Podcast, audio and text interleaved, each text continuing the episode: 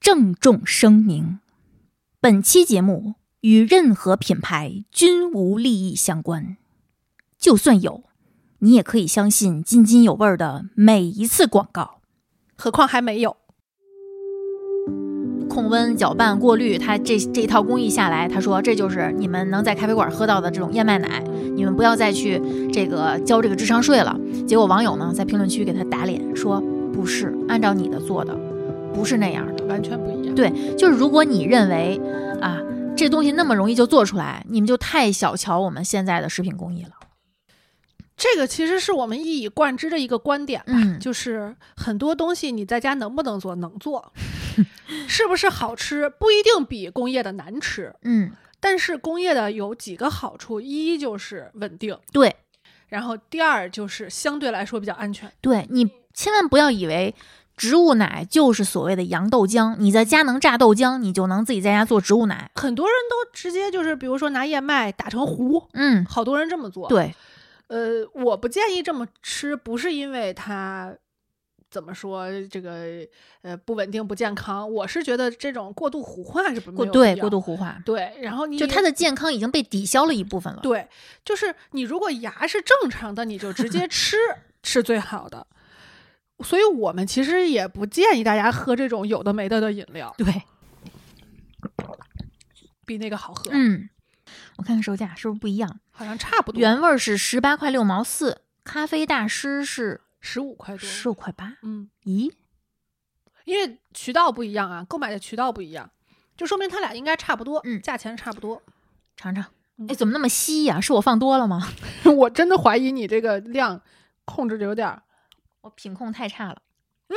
好吃，嗯嗯，比那个原味儿的要燕麦的香气要更重。非常明显，嗯，好吃。也买这个吧，就是单喝，我觉得也比那个好对喝。，这款是 Oatly 的咖啡大师燕麦奶，灰色包装，嗯，好吃好吃。好吃。然后下一个就是粗粮王，其实我无法将可口可乐跟我跟你的反应一样，为什么我当时毫不犹豫我就下单买了？就是当时买这个的时候，我们还完全没有要测评这个事儿的想法。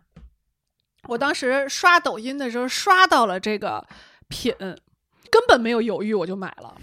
就是我要看看这个可口可乐在豆浆领域能做出什么妖来，这是我心中的一个谜团。嗯，等于说你买了之后，你喝了吗？没有，你可真能忍！我买完我就跟你说，我说来要不咱们试一试，来，你憋太久了，来喝 喝，咱们测一测。测一测。嗯，可口可乐粗粮王，我看看它的成分啊：水、黄大豆、白砂糖、植物油、食用盐、微晶纤维素、黄原胶哦，以及其他的，包括三氯蔗糖、安赛蜜和食用香精。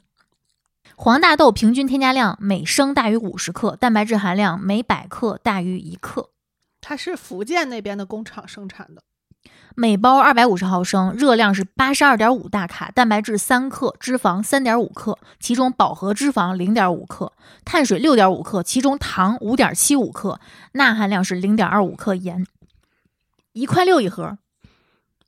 你的表情不太对，太甜了，太甜了，我不喝它是对的， 哇塞，这也太甜了，太甜了，而且很厚重，对。就是明显加了很多东 西。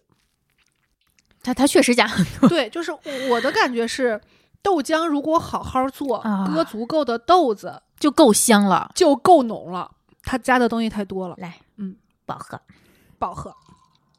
但我相信，如果是是甜的，可能会喜欢。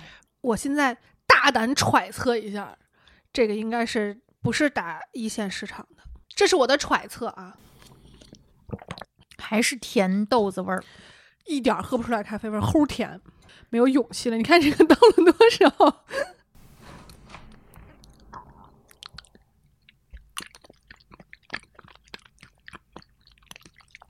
还是是甜甜。 我们没有台本儿啊，真的是一起说的，我们的提纲里头体验这块是空空的，的。 哇，真甜，而且是纯甜，对，纯甜，嗯，不香，没有香气的豆香味儿是在后头才能品出来一太点淡了，点。太淡了。嗯，完全跟前两款豆浆没有任何可比性，我觉得。可口可乐，你还是放过这个东西吧，做你的可乐吧。下一个，下一个就是我们听友寄给我们的另一款，也是同样都是由西藏的一个叫藏盐食品公司出品的，只不过他们的产地是不一样的，一个是徐州，这个青稞拿铁是徐州生产的，那个是烟台的吧，烟台嗯，青稞拿铁、哎呀这个里面是有咖啡粉的，嗯水、青稞粉、菜籽油、咖啡粉以及添加剂，所以这个我们就不兑咖啡了，对直接喝。不对了，嗯，我喝过这个， 我就是喝完了这两个，没有给出人家反馈来。但是没有咖啡香气，完全没有。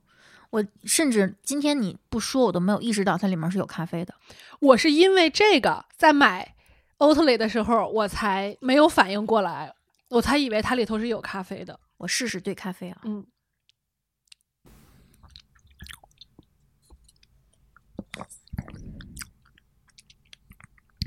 不必。可以了，可以了，嗯，来过去尝了，尝吧啊过去了。尝尝，但这个颜色会深一些。有点渣渣，绝对不是燕麦的渣。就跟刚刚那个奶是一样的，它是糊嘴的。青稞，我觉得嗯做这个可能还是需要有一些技术性的突破。但是青稞制品除了这些，我觉得其他的可能相对来说会好一些，比如说青稞的一些杂粮制品。我揣测一下啊，因为这个也没有跟那个听友沟通过，因为我最近也在做饮料类的产品，我怀疑是因为它过滤的这个成本太高了。嗯就是一方面本身青稞里头这些就是纤维的东西比较多嘛，它可能过滤起来就难度比较大。嗯，再一个就是你加了别的东西以后，会更加影响它过滤这个这个效果。嗯，如果你想过滤，没问题，肯定能过滤，成本就很高。本来这个东西成本就不低，嗯，由于它是一个小众品类，它本来生产的成本就比较高，然后再加上这些运输的成本呀。你想它的原料都是从西藏运出来的，那这个成本得多高呀？它如果再加上过滤这么一道，然后又把很多东西都滤到了外头，它的产出率又低了，那它这个成本可能就更没办法 cover 了。其实我还真的挺好奇它的价格的，嗯，无奈查不到。来下一款，这个我们挺好奇的，这个还现在还挺火的，叫这是唯一一款在这叫什么外立面儿上就宣称了它的钙含量是跟牛奶可以匹敌的，它写的是约等于一点五瓶儿牛奶。这个是植物标签儿黑芝麻植物奶，他们家还有开心果的，看了一眼配料表，也是强化了的钙。它是有开心果植物奶和芝麻植物奶，然后黑芝麻奶可以补钙，开心果奶补充人体必需脂肪酸欧米伽三。啊，这个好浓啊！你知道他这个，他们老板还讲述了一下这个研发的故事，就是元宵节的时候，他跟同事去餐厅吃饭，刚好餐厅赠送了一碗黑芝麻汤圆儿。于是我跟同事说：“你每天给我们想创意，设计压力应该很大，因为我感觉你的发际线都退了很多，要多吃点黑芝麻汤圆儿。”就在那一刻，我们的思路一下子就被打开了。第二天，黑芝麻口味的研发就被提上了团队的日程。你知道我想的是什么吗？嗯就是你刚刚说到黑芝麻汤圆儿这块儿的时候，我第一反应是黑芝麻汤圆儿煮 破了，然后煮了一锅浓浆，嗯因为给我的感觉是看着很像黑芝麻糊嗯，它就是还是那种传统的以黑养黑这个的概念嘛。哎对，然后你看，在小红书上我搜了一下，小红书上都是你知道给他打的标签是什么？我不知道这些有没有收钱啊？比如说秃头救星，就我们不多去说这个，我们不评价是真的还是假的，对，对，因为我们也没有做实验，呃，我们也不想在评论区有可能引引发发一一些些战争。 对秃头救星。一扫地都是头发的姐妹，给我喝这个！哎呦天哪，这是好熟悉的话术啊！这肯定给钱了，那、我只呃对我自己的言论负责。建议秃头女生把它当水喝，救命，千万不要！ 永远不要把任何饮料当水喝。就拿水当水喝就好。天呐，吃不腻的黑芝麻甜羹，哎，这个倒是可以考虑，就是拿它做个甜品的一个调配，对吧？本期节目完整版已在“津津有味”栏目上线，欢迎在各音频平台搜索“津津有味”进行收听。